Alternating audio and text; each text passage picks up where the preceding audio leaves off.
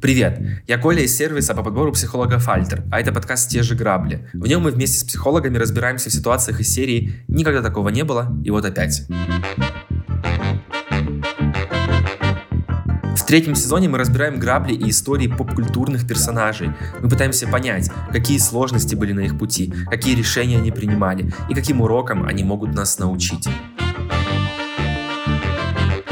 Открывает сезон выпуск с нашей гостьей Ольгой Симоновой, психологом сервиса Альтер, с которой мы обсудили историю Дейнерис Бурерожденной. Мы обсудили, какие поворотные моменты были в истории Дейнерис, как внутренний стержень может помогать сворачивать горы, как не сойти с ума от власти и как не прийти к такому концу, к которому пришла Дейнерис. Если грабли Дейнерис Бурерожденной кажутся вам знакомыми, вы можете записаться к психологу по ссылке, которую мы оставили в комментариях к этому выпуску. Также мы дарим вам скидку 20% на первую сессию по промокоду Грабли. Она будет действовать до 31 декабря 2023 года. Третий сезон также выходит и на Ютубе. Ссылку на видеоверсию мы оставим в описании выпуска. Будем рады вашим комментариям и обратной связи. Поехали!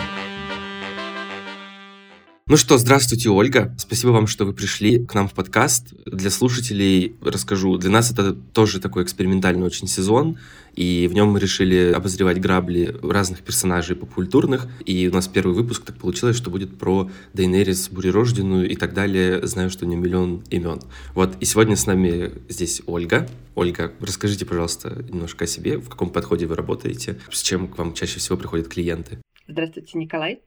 Я работаю в основном в экзистенциально-гуманистическом подходе. Я психолог, психотерапевт. Но понятно, что когда ты психолог и долго уже работаешь, ты много-много других подходов тоже изучаешь. Поэтому, наверное, все не буду перечислять, иначе, мне кажется, их будет примерно столько же, сколько и титулов у нашей сегодняшней героини Дейенерис Бурерожденной. Да. Можете кратко, пожалуйста, сказать вот про какие-то постулаты, да, основные, на которых строится вот ваш подход? То есть это экзистенциально, как вы еще раз сказали, экзистенциально терапия? Экзистенциально-гуманистический, угу. Да, а, базовые постулаты — это то, что конфликты, проблемы, которые случаются у людей, они связаны с тем, что в глубине души мы сталкиваемся с так называемыми экзистенциальными uh-huh. данностями бытия, такими как смерть, что мы все смертны, мы конечны, и это какой-то ужас, который очень сложно пережить, переварить в психике обычного человека, поэтому мы выстраиваем миллион защиты, и, возможно, у нашей сегодняшней героини тоже некая такая защита работала. Одна из других данностей — это свобода, что вообще-то мы абсолютно свободны, нет никакого заданного изначально предназначения, с чем, возможно, наши эзотерические друзья не согласятся да. в этом месте, но вот э, в нашем подходе считается, что так, и это тоже сложно выдержать, потому что если ты абсолютно свободен, тогда получается ты и сам несешь угу. ответственность за любые свои выборы, что тоже, вызывает массу тревоги и приводит к огромному количеству защит. Это одиночество, что каждый человек бесконечно одинок, а, что невозможно до конца быть понятым другим, как бы близки вы не были, и это тоже очень ну, больно, когда внутри себя ты сталкиваешься с переживанием собственного одиночества. И бессмысленность про то, что вообще-то в жизни нет смысла, и ты можешь найти его сам, либо ну, страдать от того, что ты не понимаешь, какое направление в жизни у тебя есть. И опять же, я буду все разворачивать к нашей сегодняшней героине. Uh-huh. Как раз наша сегодняшняя героиня этот смысл для себя нашла. Uh-huh. Она к нему двигалась, и то, что случилось в финале, крах вот этого жизненного смысла, точнее, угроза того, что она не достигнет своей цели, и привел к тому, что мы видели. У меня, знаете, за что? Мне за два пункта зацепился слух. Первый — это про ответственность, и второе — это про смысл и про бессмысленность. А вот что по поводу ответственности? Ну да, то есть это на самом деле очень освобождающий как будто бы поинт, но одновременно и, смотря как его воспринять, он может упасть каким-то таким тяжелым бременем, мол, вот я ответственен за свои поступки, и получается, что если как бы, я делаю выбор, а, условно говоря, мое действие — это не следствие там, давления обстоятельств, то как-то уже становится даже немножко страшно думать про то, что вот, а, получается, если недоволен своей жизнью, выходит, что я сам ответственный за это, и даже как-то сложно это спихнуть на какие-то сложные обстоятельства. Вот, немножко тревожно звучит, ну, конечно, да. Ну, то есть вы почувствовали давление вот этой данности, и какое напряжение да. она внутри вызывает, и какую бурю там вообще рассуждений, тревоги, в которой начинаешь путаться. Действительно, когда мы, люди, а экзистенциальные данности касаются всех нас, бессмертных пока еще нет. К сожалению. Среди нас э, или я чего-то, ну, или я чего-то не знаю. Это вызывает тревогу, огромную тревогу, с которой как-то нам приходится справляться, которую приходится как-то себе объяснять. Действительно, сложно бывает принять, что за свои выборы ты отвечаешь сам, и делая выбор, ты неизбежно от чего-то отказываешься и, скажем так, платишь какую-то цену за свой выбор, что любой выбор, он это подразумевает. И бывает неготовность платить, скажем так, ну, эту символическую mm-hmm. цену, ну, не знаю, там, если мужчина из двух женщин, выбирая, например, какую-то одну, mm-hmm. он отказывается от другой, да, выбирая между двумя работами. Ну вот какую-то дорогу выбираем, другая возможность перестает для нас существовать, и мы берем на себя все риски, связанные с этим выбором. Ну и правда, это может вызывать тревогу, сопротивление, и это в том числе и то, что приносят нам наши клиенты, ну, мне, в частности, на сессии. Ну да. Да. И, кстати, еще тоже вот мысль про бессмысленность я как-то недавно тоже осознал и подумал про вот эту вот всю историю, что как будто бы вот, ну ты же сам назначаешь себе какие-то вот смыслы, да, что для тебя важно, что для тебя не важно, и если там, условно говоря, как э, не знаю, ну, условно, Дейнерис, ты ставишь себе цель там завоевать трон и убить всех на своем пути, то, наверное, в какой-то момент, конечно, тяжело осознать, что от нее легко отказаться, да, то есть ты, может быть, настолько погружаешься в эти какие-то события, что для тебя это становится прям таким смыслом-смыслом жизни, если его отобрать, то, конечно, все рушится, вот. Но вот это вот сам факт того, что все может быть бессмысленным, и ты тоже смысл сам придумываешь, а еще это, наверное, как следствие вот этого поинта про ответственность. Это, конечно, и тоже и точно так же, мне кажется, и освобождающе звучит, потому что я могу завтра проснуться и решить, что я больше не хочу работать в маркетинге и вообще не хочу заниматься никаким диджиталом, и это будет тоже классно, наверное, с какой-то стороны. А с другой стороны, блин, а вдруг я завтра проснусь и не захочу заниматься маркетингом и диджиталом, понимаете? То есть это как будто бы эти допущения звучат одинаково, абсолютно, да, строятся из тех же слов, но э, смотря какой контекст туда заложить, так оно и будет звучать, конечно, вот. Ну да, и я слышу, что вы тоже начинаете как будто тревожиться от вот этого выбора. Но если говорить про смысл, то это какая-то задача, с которой мы сталкиваемся, угу. которую ставят перед нами жизнь, и, наверное, ну, да. каждому из нас важно ответить самому себе внутри на вопрос, а для чего я живу, для чего мне жить, да, потому что если у нас есть внутри этот ответ на этот вопрос, не обязательно ходить и рассказывать всем, что у меня жизненная миссия. Нет, если мы чувствуем внутри вот это для чего именно мне, какой смысл, да, то тогда действительно у нас появляются и силы, и осмысленность, ну, способность выдерживать те трудности, с которыми мы неизбежно сталкиваемся в этой жизни, потому что она не такая уж легкая, как нам хотелось бы, и суть потому, что у нас происходит вокруг, легче становиться не собирается. Ну да, к сожалению. И еще сейчас вопрос, перед тем, как мы перейдем уже прям к обсуждению Дейнерис, мне вот любопытно здесь узнать, как вам кажется, изменилось ли, вот, условно говоря, описание этого персонажа, если бы мы делали это с точки зрения, например, экзистенциальной гуманистической терапии и, например, там, не знаю, с точки зрения там, гештальтерапии, с точки зрения, например, там, психоанализа или там, с точки зрения когнитивно-поведенческой терапии. Как вам кажется, это разнилось бы? Или, например, там, при описании персонажа мы бы вообще такими не пользовались бы, как бы, условно говоря, терминами и там, корзинками, условно говоря, из какой корзинки мы берем ярлык, который сейчас повесим. Но мне кажется, смотря какую задачу ставить. Если ставить задачу, например, героя разобрать именно в терминологии какого-то подхода определенного, то угу. да, это действительно может быть интересно, и может быть даже так наглядно, прям как пособие для студентов, э, что такое там, с точки зрения когнитивно-поведенческой, где акцент на поведении, на каких-нибудь мыслях, да, идеях, угу. которые есть у героя с точки зрения психоанализа, это какие-то более причинно-следственные связи про, может быть, роль материнских, отцовских фигур, э, каких-то внутренних объектов. То есть я думаю, да, но если психолог э, записывает это для обычных людей, нет задачи использовать терминологию, а я не планирую сегодня это делать. Ну, может быть, какие-то словечки я буду использовать, типа абьюз, да, но они настолько массово известные, что вряд ли я кого-то ими удивлю. То есть, если задачи не ставить, то можно вполне это разобрать и так, что будет э, понятно без терминологии подхода. Ну да, согласен, согласен в этом смысле. Мне кажется, так и есть в этом смысле. Сейчас давайте тогда перейдем к, собственно, обсуждению самой Дейнерис. Что я хочу сказать важно для слушателей, для вас. Я не смотрел «Игру престолов», вот так вот каюсь. И вообще для того, чтобы потом как-то составить вопросы по этой теме, я там, читал много статей, обращался к подружке, которую просил мне рассказать, какие, значит, есть психологические сложности у Дайнерис и вообще какой-то ее в целом портрет, с чем она сталкивается, какие у него там есть у нее вопросики или что-то в таком духе. Можете, пожалуйста, да, кратко мне описать персонажа Дайнерис, чтобы лучше понимать, о ком мы будем говорить? Королевстве Вестерос, которое такое центральное является, в котором происходит сама Игра престолов, борьба разных семей, семейств и кланов за железный трон, ну, то есть за такую верховную власть, угу. исторически правила многие столетия династия Таргариенов, которые когда-то завоевали Вестерос с помощью драконов. Они были наездниками на драконах, угу. при, прилетели, все сожгли, всех победили, и все перед ними склонились и считали семейство Таргариенов вообще полубогами. То есть э, «Игра престолов» — это такой с оттенком мистики э, сериал такое э, средневековое, мистическое фэнтези. Да, потом драконы выродились, вымерли, Таргариены как бы утратили вот это свое влияние, поскольку последний из королей правящих династии Таргариен, его называли Безумный король, он был очень жесток, он сжигал людей, и в какой-то момент это все вызвало недовольство.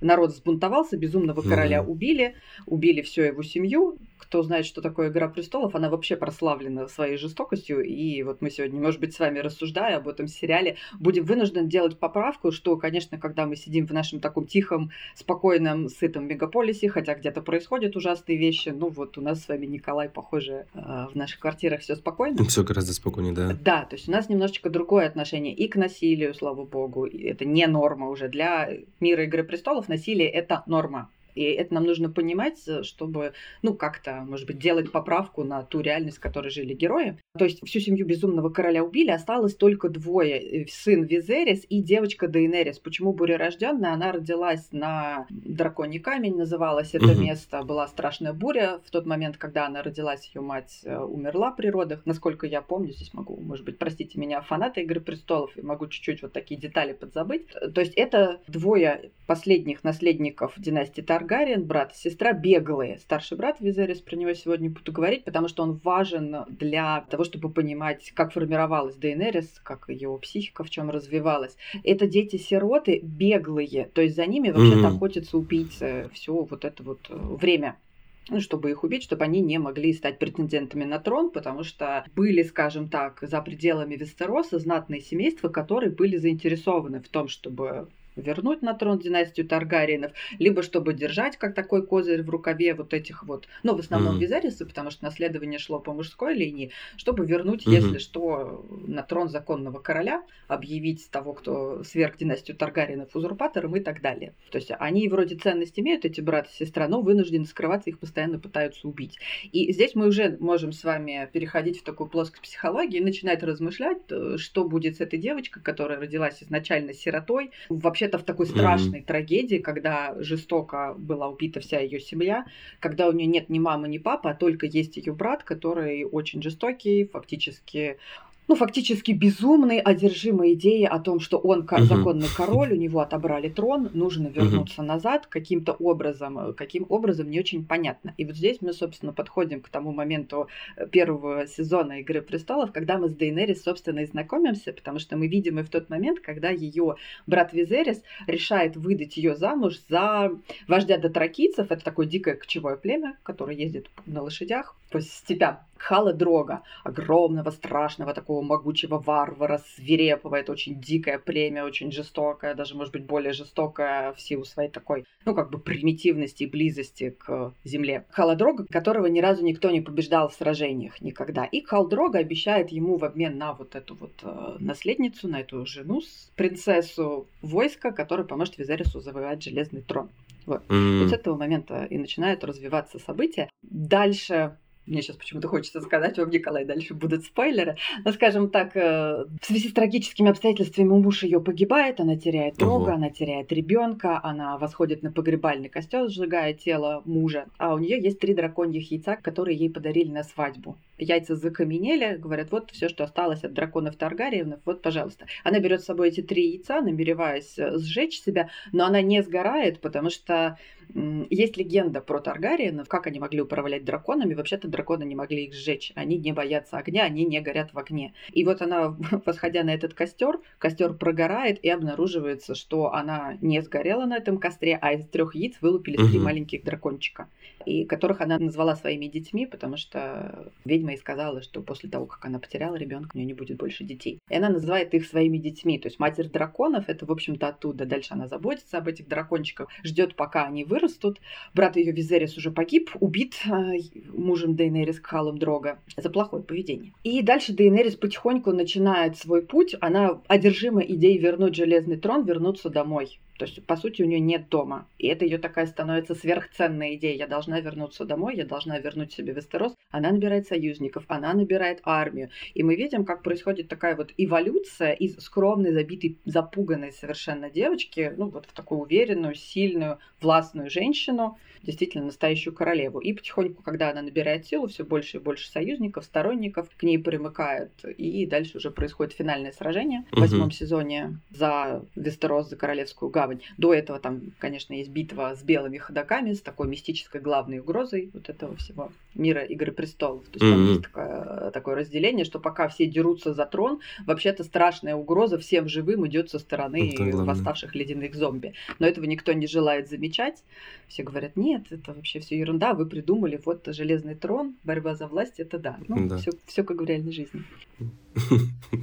Получается, что у тебя в целом тяжелая какая-то судьба, да, то есть ты рождаешься сиротой, и плюс тебе не на кого опереться, как будто бы в этом мире, потому что у тебя и даже брат, как бы ближайший твой родственник, живой, злобный и безумный. Плюс еще на тебя давит былое величие твоей семьи когда-то, которая была у власти, а сейчас они, получается, никто.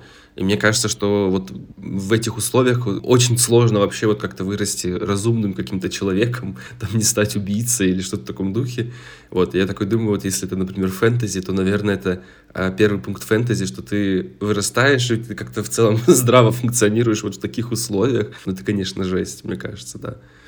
Ну, да, это действительно Такое. суровая история, но при этом, при этом, если говорить, кстати, про «Игру престолов», то важно отметить, что по-настоящему вот такие хорошие и качественные, там первые шесть сезонов, которые написаны с опорой на книги Джорджа Мартина, ну, создателя uh-huh. вот этой саги, песни «Льда и пламени». А седьмой сезон еще был более-менее, там были идеи Мартина, на которые сценаристы опирались, но восьмой, и это не я придумала, хотя я тоже так считаю, это какая-то такая массовая история, взорвавшая интернет. Восьмой сезон считается, что получился провальным и с точки зрения сценария, и с точки точки зрения того, как там были вот эти арки сюжетные, связанные, угу. что там с героями делались. Он вызвал огромное возмущение фанатов сериала. Собирали там петицию, подписывали, ну, не у нас, а США, чтобы переснять этот э, восьмой сезон. И когда мы пытаемся рассуждать о Дейнерис, то все-таки для понимания ее характера, наверное, имеет смысл опираться на первые шесть сезонов. Мы, конечно, учтем вот то, что случилось, потому что она там спалила Королевскую гавань, убила uh-huh. мирных людей, и вот она стала такая злодейка, была вот э, такая как бы матерь драконов, освободительница рабов, разбивающая оковы, а потом вдруг бах, и такой вот то ли Танос, то ли Дарт Вейдер, да, такая безумная королева. И это не очень логично смотрится, то есть возмущение это вызвало в основном то, что ну, да, да. все очень рвано. Но у нас есть только этот материал, другого нет, поэтому мы как бы будем вынуждены опираться на него, но при этом иметь в виду, что угу. есть вопросики, тут да. не все вяжется между собой. Но мы угу. попробуем с вами все-таки там поразмышлять, что же ее привело к тому, что она там геноцид устроила.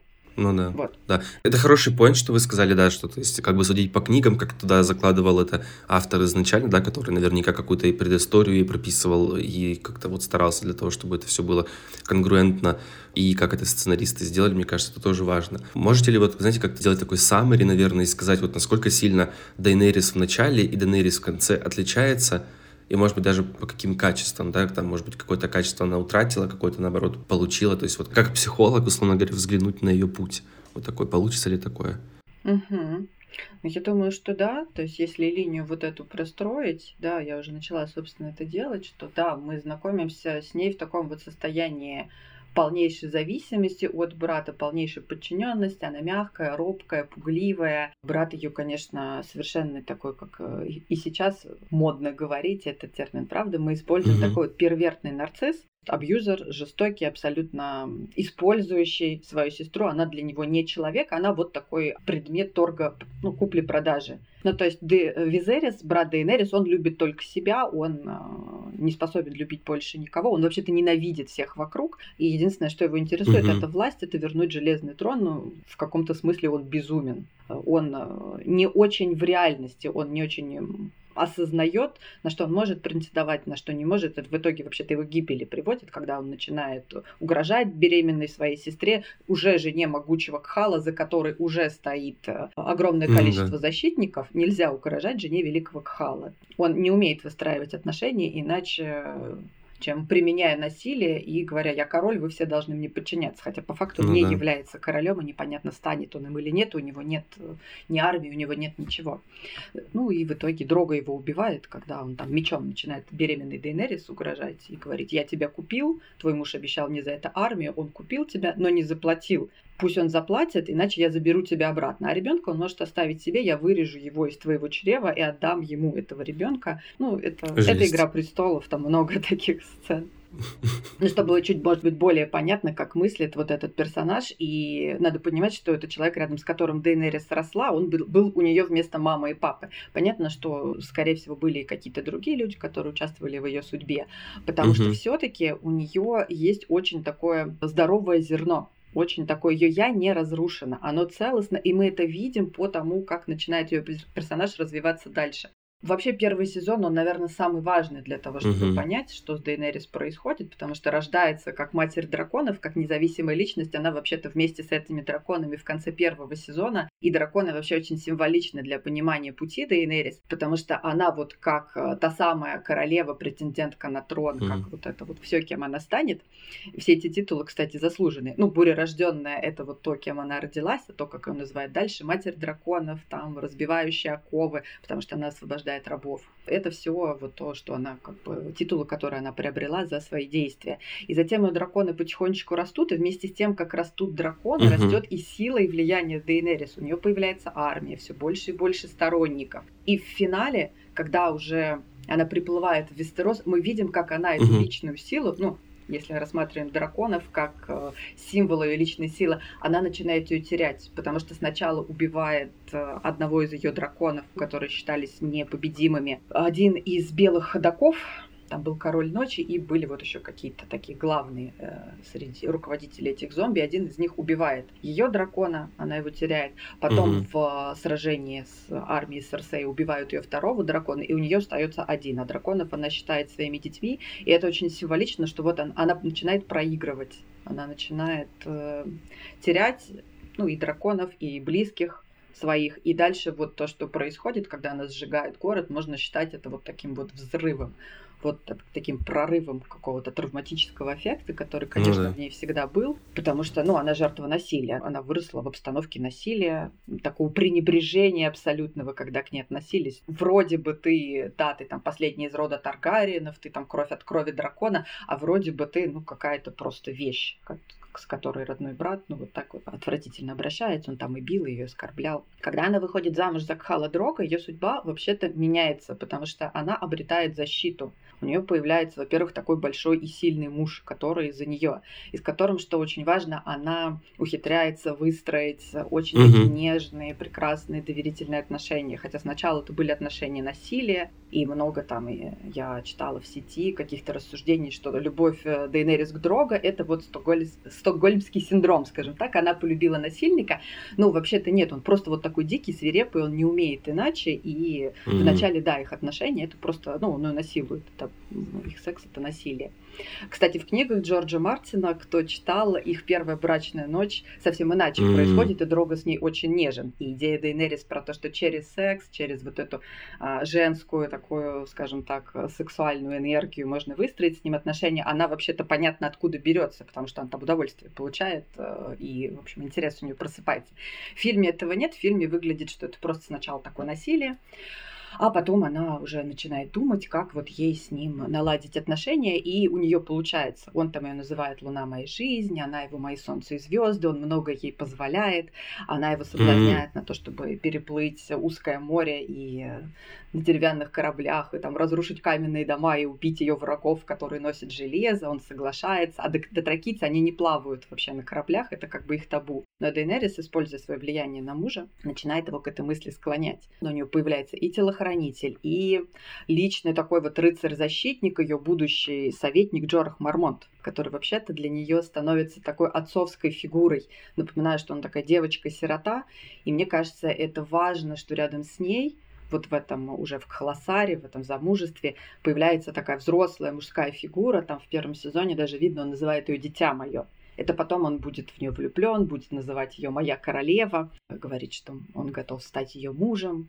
что Таргарины могут брать несколько мужей, он готов там, ну, в общем, он ее обожает. Но очень важно, что она его не выбирает, потому что, конечно, это был бы инцест своего рода, он такой инцестозная фигура в том плане, что он, ну, конечно, э, как, как отец для нее, и она очень на него тоже опирается, он готов ее защищать. И вот эти мужчины-защитники, становится для нее опорой, она приобретает уверенность, будучи в роли Кхалиси, Дейнерис развивается, как она начинает активно, ну, скажем так, современным языком, занимает проактивную позицию и выходит из роли жертвы. Она начинает учить дотракийский язык, mm-hmm. налаживает отношения с Дрог, устанавливает вообще там какие-то личные mm-hmm. контакты с дотракийцами, там, со своими служанками. То есть она принимает ситуацию и вот делает э, скажем так, вот этот холосар своим домом, находит опору и потихонечку приобретает uh-huh. уверенность в себе. И в какой-то момент, когда Визерис в очередной раз с оскорблениями, избиениями на нее набрасывается, до этого ее все время защищали другие, ну, он там много раз пытался на нее нападать, оскорблять, избивать.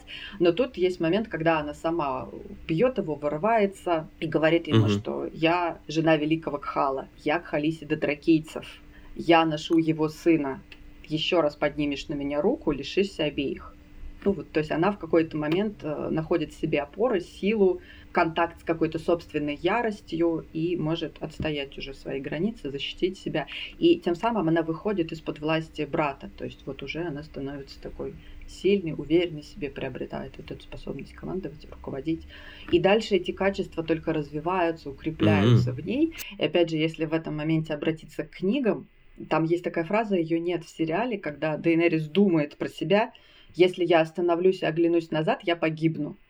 То есть у нее есть вот такой очень сим- сильный импульс, я не могу оглядываться. Там смерть, я должна только двигаться вперед. Просто чтобы не случилось. То есть у нее огромная какая-то способность преодолевать, быть устойчивой, выживать. И, конечно же, изобретательность вот э, в ну, первых шести сезонах особенно видно, как в каких-то безвыходных ситуациях ее там умные советники умничают, что-то ей политически грамотное советуют, mm-hmm. а она делает какой-то вот такой финт ушами, и что-то там такое происходит, она решает проблемы. То есть ее вот какая-то такая изобретательность, это тоже, наверное, очень важное качество, которое дает ей возможность ну, выигрывать.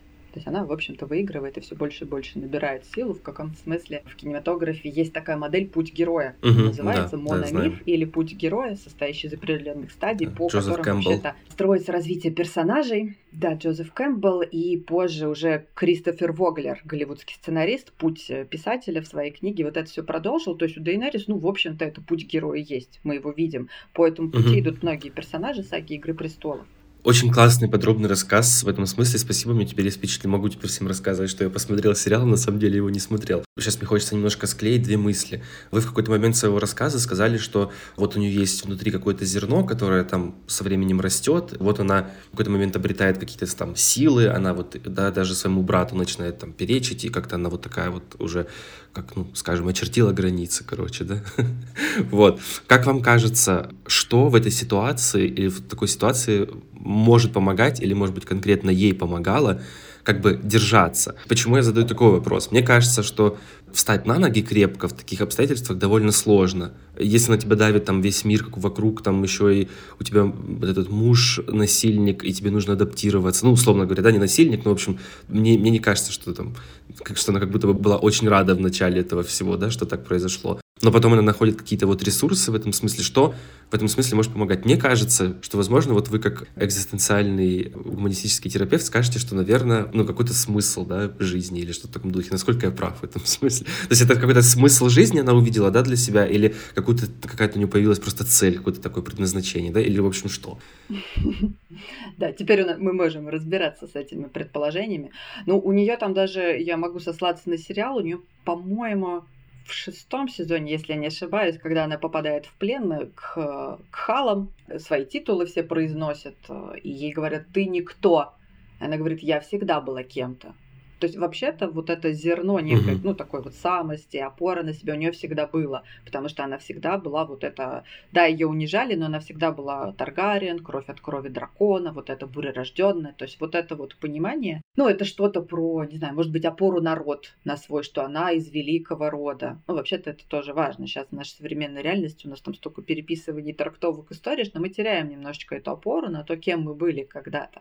Вот. А во вселенной Игры престолов это очень важно, из какого ты рода, кем ты являешься, на что ты опираешься. И Дейенерис здесь может опираться. Ее род вообще-то на самом деле великий. Да? и ее я ну, не разрушена, не растоптана. Угу. И мне кажется, это дает еще такую способность выдерживать, что вот это я внутри нее есть. И это первое, это очень важно на самом деле. Вот там, если есть какая-то внутри опора, это тоже то, о чем она говорит, например, в седьмом сезоне при встрече с Джоном Сноу, королем Севера, когда говорит, у меня насиловали, меня предавали, я через столько прошла, и что мне угу. помогало выдержать, это вера в себя. То есть эта вера в себя у нее всегда была, это раз. Потом она опирается на свое окружение, то есть очень важно для ну, скажем так, того, кто хочет выбраться из какого-то сложного, тяжелого периода, чтобы это не было, это поддерживающее окружение, готовая заботиться, готовая защищать. У Дейнерис как раз вот в Холосаре Дрога это окружение находится, я уже перечислила персонажей. А у нее и партнер появляется такой поддерживающий, то есть ее муж вот этот страшный становится для нее вообще-то таким поддерживающим партнером. Он очень нежно к ней относится, он относится к ней с уважением. Он поддерживает ее в каких-то там ее, ну скажем так, выходках, которые где-то противоречат обычаям дотракийцев. Например, она где-то пытается защитить от насилия. У дотракийцев принято завоевывать города и насиловать всех женщин. А она пытается защитить женщин от насилия, говорит, я заберу их себе. И она противостоит всем, и муж ее в этом поддерживает. И это очень важно, что она получает такой вот опыт поддержки того, что она важна, она цена, и это тоже помогает укрепить ей свое я. То есть языком, например, когнитивщиков она получает много положительных подкреплений в том числе. То есть она что-то делает, совершает какие-то поступки, это получает положительное подкрепление, и она все больше и больше начинает укрепляться в том, что она может, у нее получается. И, конечно, плюс э, вот эта идея про железный трон. Сначала я одержим Визерис, когда Визерис гибнет, то эта угу. идея то ли по наследству, то ли она всегда была у Дейнерис, она к ней переходит, она тоже становится в каком-то смысле одержимой, это такая сверхценная идея, это ее цель, это то, вокруг чего ее поведение, ее жизнь организуется она захвачена этой идеей, с такой вот мощной очень энергией, всех как за собой вот туда утягивает. Все за ней идут, потому что, конечно, человек, который очень верит в себя, очень э, целеустремлен, уверен, знает, что делать, он э, становится таким лидером, за которым готов идти. В случае Дейнерис мы это Я вот в какой-то момент понял, что она как будто бы вот э, там набирает силу, да, как-то она верит в себя, получает какие-то положительные подкрепления, а потом в какой-то момент она вот там убивает мирных людей, да, насколько я помню, там сжигает город, то есть она как-то начинает зверствовать. Там у нее растет, растет, растет постепенно уверенность, а потом как-то резко она вот отлетает куда-то очень наверх, и вообще это выглядит как-то очень по-злобному и даже как будто бы совсем нездорово. То есть как вам кажется, почему такой слом происходит и вообще в, этой, в каком месте? В восьмом сезоне, и здесь, да, и здесь как раз вот этот очень резко, потому что, ну вот, так, Книжки закончились у сценариста. Да. Я думаю, что отчасти поэтому, что это выглядит как... Это могло бы выглядеть интересно, но выглядит странно. Ну, правда странно, и правда резко, и даже немножко коряво, и у фанатов, конечно, недоумение вызывает. Но на самом деле жестокость-то в ней была всегда. Там вообще все герои «Игры престолов» довольно жестоки. Там единственные персонажи, которых можно назвать не жестокими, мне кажется, из главных это Тирион Ланнистер и э, Сэм Тарли вот, им не свойственна жестокость, и они там убивают, ну, в каких-то крайних случаях, mm-hmm. когда либо захвачены каким-то вот разрушительным эффектом, либо вообще невозможно иначе, надо защитить кого-то из близких. И Дейнерис, что она вообще с этой энергией, э, что надо кого-то убить, была, ну, не то, что надо кого-то убить, но с готовностью воевать она была всегда. То есть там понимание того, что война, а война это значит убивать своих врагов, а дети вообще-то росли с этим. Сама «Игра престолов» первый сезон начинается с того, что один из положительнейших персонажей, Нед Старк, угу. убитый в первом сезоне и запустивший, собственно, всю эту, весь этот маховик с э, борьбой за трон, он на глазах у своего несовершеннолетнего, по-моему, 9, что ли, лет э, Брану Старку тогда, на глазах своего несовершеннолетнего сына собственноручно казнит дезертира И его сын должен на это смотреть. Ну, потому что это воспитание мужчины. Это положительный персонаж, это вообще само положительное семействе происходит, но это чтобы мы с вами понимали, в какой вселенной там герои живут. Поэтому нет, Дейнерис вообще-то не вдруг э, стала вот такой вот безумной. Про нее все время там была легенда, как бы про нее говорили, она дочь безумного короля, который там убивал, сжигал людей мы с вами можем, э, конечно, ну, да, да. из нашей современной реальности с э, психологической точки зрения думать про вот какой-то mm. травматический эффект это называется, или вот такой агрессивный заряд, что если она была жертвой насилия, если она росла в обстановке насилия, где ее и брат унижал, и убить все время хотели подосланные убийцы, то, конечно, вот эта ярость в ней есть она не только жертва, она еще и агрессор. Агрессор тоже, скажем так, внутренний Визерис вообще-то внутри нее сидит. Это фигура брата, который воспитывал, ну, внутри, в какие-то моменты она себя ведет как Визерис, и где-то ей помогает это. То есть она там хитроумна, она там изобретательна, она может там сказать дракону Дракарис, он всех сожжет, и она победила. Такое у нее супероружие. И пока она не приплыла в Вестерос, пока она там другие города завоевывала, ее советники это поддерживали, потому что это вот такое было стратегическое, тактическое преимущество. А когда в Вестеросе она начала так делать, ее уже начали осуждать. То есть вообще-то она такая всегда была, агрессия в ней присутствовала, просто в какой-то момент она стала, да, она стала уже чрезмерной и привела ну, к какому-то вот такому взрыву ярости, когда она на темную сторону силы перешла по моему скромному мнению, это все можно было сделать как-то красивее и гармоничнее, ну вот э, как есть. И на самом деле там много факторов, которые объясняют, почему так произошло. Но я сейчас с точки зрения, наверное, зрителя «Игры престолов» рассуждаю. Дело в том, что «Игра mm-hmm. престолов», она прославилась непредсказуемостью. Непредсказуемостью, но при этом глубокой психологической выверенностью и такими очень интересными, глубокими диалогами, прям такими философскими даже. Как зрителю «Игры престолов», мне кажется, это, конечно, интересным ходом. Я здесь, наверное, не, не из позиции психолога говорю. Если говорить про то, что Дейнерис привело к вот этому взрыву ярости, ну, ненависти, да, она сожгла дотла город. Вообще-то до этого она тоже порывалась это сделать. Были там в шестом сезоне, по-моему, моменты, когда она своему советнику Тириону Ланнистеру говорила, я знаю, что делать. Я сейчас пойду и всех там вообще сожгу. Сожгу все города, сожгу всех людей. И он ее останавливал. Он говорил ей, вы, ну, вы говорите про убийство людей, про то, чтобы сжечь э, города вы хотели быть э, хорошей королевой. То есть она хотела быть справедливой, там, милосердной, и где-то у нее получалось. Другой вопрос, что если в целом про фигуру Дейнерис рассуждать, она вот такая бунтарка, авантюристка, она вообще-то не политик.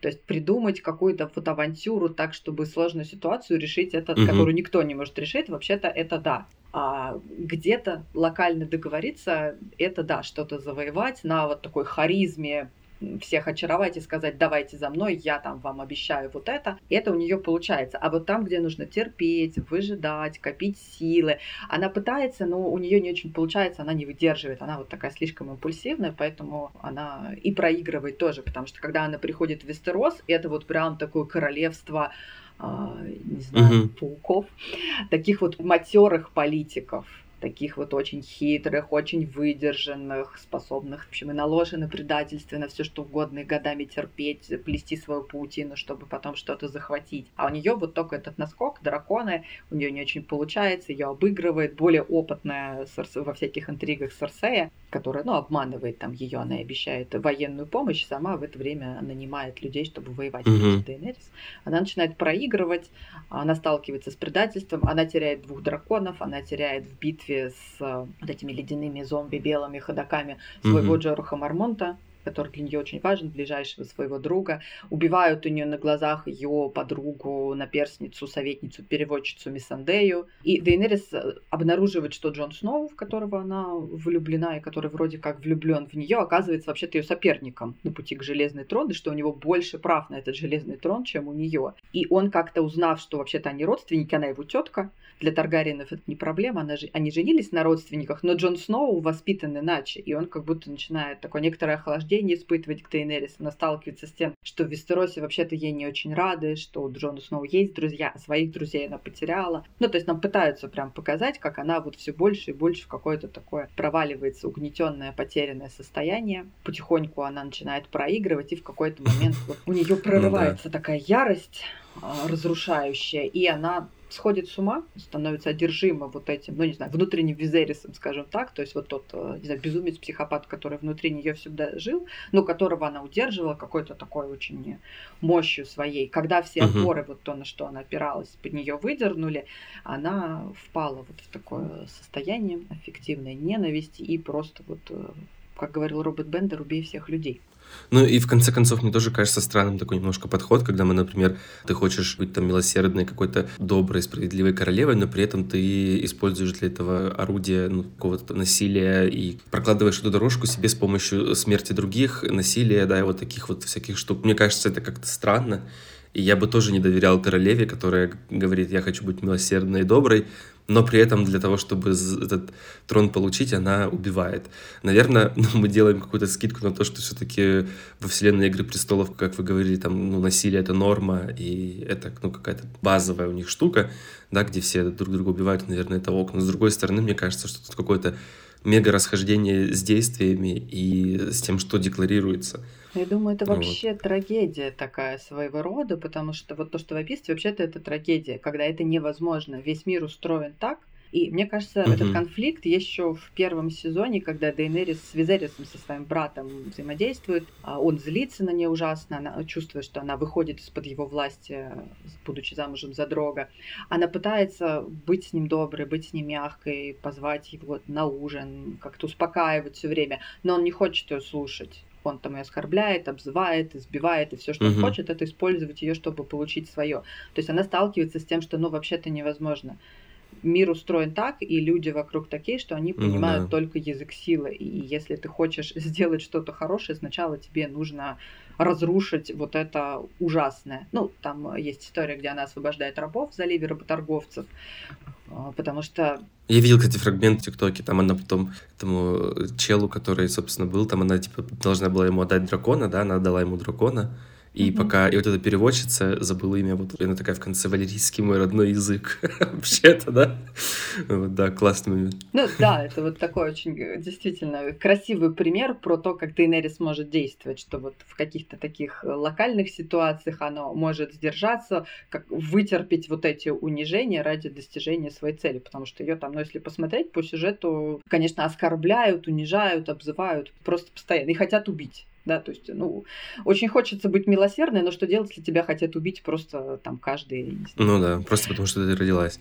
А вот такая да. мысль есть, знаете, вот получается, что у Дейнерис, как бы, ну, он весь путь получился мега сложным, но глобально, и вот я услышал, там есть какие-то две точки, да, на ее пути. Первая, это когда вот у нее были какие-то предпосылки когда она уже родилась, да, изначально, и как она росла и воспитывалась, и она в конце концов в сложной, непростой ситуации обретает какие-то силы, да, вот в браке с Дрога. И второй момент, когда она уже достигает какой-то военной мощи, и когда у нее уже есть какая-то своя армия, там, и с драконами она такая вся крутая, и в сложных обстоятельствах ее уносят, она теряет какой-то контроль, да, и сходит с ума. На мой взгляд, это по структуре, это две точки примерно похожих. То есть вокруг сложные обстоятельства, на тебя все давит очень сильно, но в первом случае она как будто бы находит какое-то решение и силы двигаться. Но во втором случае ее как-то очень носит. Как вам кажется, почему такая разница? Почему так? У меня есть гипотеза, кстати. У меня есть гипотеза. Ну, скажите, да, обсудим. Ваш Мне кажется, что, то есть, как я вижу, когда, например, есть какие-то обстоятельства, когда ты там рождаешься в какой-то семье, то ты принимаешь это за нулевую точку какую-то, и тебе как будто бы немножко проще в этом смысле из этого выйти и любой каждый последующий шаг э, выхода вот из этой почвы, он будет как бы твоим достижением. Даже если ты откатишься назад, ты откатишься назад, ну, в то, что ты как бы уже привык, как будто бы это может быть не, не очень сильное падение. Однако во втором случае, если бы она откатилась назад, это уже был бы как будто бы совсем другой эффект. То есть как будто бы ей было нельзя уже назад поворачивать. Понимаете, о чем я? То есть типа, что если у нее есть там армия, какая-то драконы и амбиции, то откатиться назад это уже не просто снова зажить жизнь там какую-то, которую ты жила до этого, а это еще и отказаться от своих каких-то мега-амбиций. Конфликт вы конфликт описывать вот в этой финальной точке, если я правильно понимаю, да, что для того, чтобы выжить, нужно отказаться от амбиций, но в ее случае от притязаний на железный трон. Да, да, да. И как будто да. бы там важность этого события очень сильно повышается. То есть, типа, как будто бы первому там узле, да, сюжетному, типа, ну что, там, что ты теряешь, если ты там, как бы, там, не знаю, откажешься от там текущего уровня жизни? Ну, ты просто вернешься то же самое, да, в целом ты и так всегда жила в этом то же самом. А там это уже что-то достигнутое тобой, выбитое кровью, типа, и этого важность гораздо-гораздо выше. И, соответственно, ты уже, ну, как бы, либо смерть, либо железный трон. Ну, как бы, мне кажется, что вот в голове это так звучит. То есть, как будто бы выше ставка, соответственно, выше э, важность этого всего, и, соответственно, вот из-за того, что ну, там ты трясешься над этой идеей, такой вот, блин, вот это вот мне так надо, надо, надо, надо, надо, надо, надо, надо, надо, то ты как бы, наверное, тоже сходишь с ума от этого. Знаете, вот как, когда я такой, не знаю, там, например, испытываю какую-то тревогу перед каким-то важным событием, меня тоже уносит тревожно. Понятно, что я не убиваю там целые города и не сжигаю дотла никого. Но, то есть... У вас просто нет драконов. Да, у меня просто нет драконов. Ну, то есть этот концепт я могу понять. То есть почему так. Вот мне кажется, у меня есть такое предположение. Насколько оно, как вам кажется, похоже вообще на правду или нет? Ну, я думаю, я согласна с вашей логикой. Когда вы сказали ставки, я подумала сейчас про казино, да, как люди проигрывают целые состояния и вообще даже других людей, да, в казино и теряют, захваченные угу. вот этой одержимостью, страстью такой вот, готовые собственную жизнь на кон поставить, да, какой-то алчностью. Действительно намного легче от чего-то отказаться. Я, может быть, здесь немножко вы две точки обозначили, немножко не согласилась бы, ну или, знаете, как знак вопроса поставила, что является первой точкой, потому что если мы говорим про ее самостоятельный угу. путь к железному трону, то, наверное, какой-то первой точкой отсчета, может быть, будет освобождение от Визериса, когда она вот эту идею «мне нужен железный трон» берет на себя, потому что, ну, изначально она была ребенком, просто как-то угу, жила. Все, там, я-я-я был достаточно слабеньким, угу. мы не знаем знаем про эту ее жизнь, можем только, ну, по каким-то кусочкам догадываться. Uh-huh, uh-huh. А когда это стало ее собственной личной внутренней присвоенной целью, тут уже можно про это думать. И действительно, изначально, uh-huh. как бы это была такая игра, получится, не получится. Но неудачи преследуют раз за разом, и она только теряет. Если сначала она приобретает, потому что там люди сами к ней идут, там говорят, ты моя королева, там, ну, вы моя королева, я буду служить вам, то есть все к ней, все к ней, она как магнит такой становится энергетический, который все тянутся. А тут все начинается начинает оборачиваться против нее э, смерти, предательства, неудачи, вообще ее права на железный трон как будто начинают шататься. И здесь, наверное, важно, что она очень слилась, идентифицировалась с этой идеей. Всю свою жизнь всю себя, всю свою идею про то, кто она, она выстроила вокруг вот этой идеи. То есть фактически для нее, здесь я с вами согласна, отказаться от этой идеи, ну, вообще-то разрушить свое я. Это смерть и мы видим, что это смерть и происходит. От этой идеи она отказаться угу. не может, значит, она должна умереть, потому что, ну, вообще-то она уже стала опасна. Она уже начала использовать, ну, скажем так, запрещенные способы. Те способы, которые она использовала для достижения угу. своей цели до этого, они были, ну, скажем так, легальны по меркам Вестероса. А потом она начала использовать запрещенные способы. Угу. Она потеряла вот эту грань. Как ее отец когда-то, вот тот самый безумный король, и была убита собственными сторонниками. Вот это такая трагедия, может быть, даже классическая, ну, трагедия. Ну да, да. В завершении выпуска и вот этого обсуждения, может быть, скажете, чему нас учит вообще эта история с Дейнерис? Чему можно научиться, вот посмотрев вот эту вот историю, конкретно вот ее сюжетную линию, да, и какие-то выводы для себя сделать, там, типа, не сходи с ума, не жалей ни о чем. Если бы еще могли мы этим управлять, да. да, ну, если бы могли контролировать свое безумие, это была бы совсем какая-то другая история. И на самом деле много чему хорошему можно поучиться, но той же самой угу. вере в себя, жизнестойкости, способности выдерживать какое-то колоссальное напряжение и что-то придумывать, не сдаваться, она же не сдается, но в каких-то совершенно вообще безвыходных ситуациях. Вот это то положительное, наверное, что мы можем взять из ее опыта. Способность выстраивать доверительные отношения, опираться на свое окружение, находить сторонников, э, как-то смело вообще проявляться и заявлять о своем праве, о своем желании. Поскольку я работаю с клиентами, да, с людьми, у которых сложности. Часто приходят люди, у которых большая сложность с проявленностью, тем, чтобы вообще право себе на что-то в этом мире присвоить с теми, чья агрессивность, например, подавлена. Вот в случае Дейнерис, вот э, то, как можно смело и активно uh-huh. говорить «я хочу», «это мое», «я это возьму», и убеждать других в своем праве, вот это то, что мы можем, наверное, взять. Это такой интересный пример, как можно бороться за себя, за свою жизнь, за свое достоинство, потому что там ее оскорбляют, но она все равно вот остается устойчива. Но эти оскорбления не прилипают к ней, она вот все это очень так достойно выдерживает. И если говорить о каком-то провале, то вот мне кажется, здесь важно действительно что-то про смысл. Она сделала свой, смыслом своей жизни борьбу за железный трон. Да, за что-то такое вот э, внешнее, за ну, тут много можно думать про вот эту цель, насколько она была, угу. насколько этот смысл был про жизнь или все-таки про смерть, потому что есть символика железного трона, что как он из тысячи мечей погибших воинов скован, и когда угу. на него садишься, ну, он такой ранящий, колющий, убивающий, вообще в этой борьбе люди гибнут. То что-то здесь про такой выбор ложной, не аутентичной цели. И при приближении к этой цели, ну, вот неизбежно как будто либо она должна... У меня просто любимейший mm-hmm. фильм называется «Прибытие». Там прилетают 12 э, космических кораблей, и, в общем, лингвистку и физика отправляют, в общем, с ними на переговоры. И она, используя... Очень классный фильм, его снимал Дэнни Вильнев, он очень классный, там, Йохан Йоханссон писал саундтрек, mm. короче, какой-то очень талантливый каст работал, и очень талантливый, в общем, очень круто. Вот.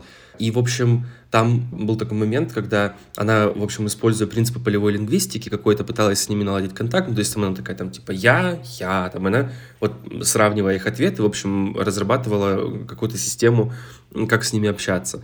И там, значит, э, один из таких кораблей приземлился в Китае, и как ну, по версии фильма, в общем, там чуваки разговаривали с этими инопланетянами с помощью игры маджонг, косточек.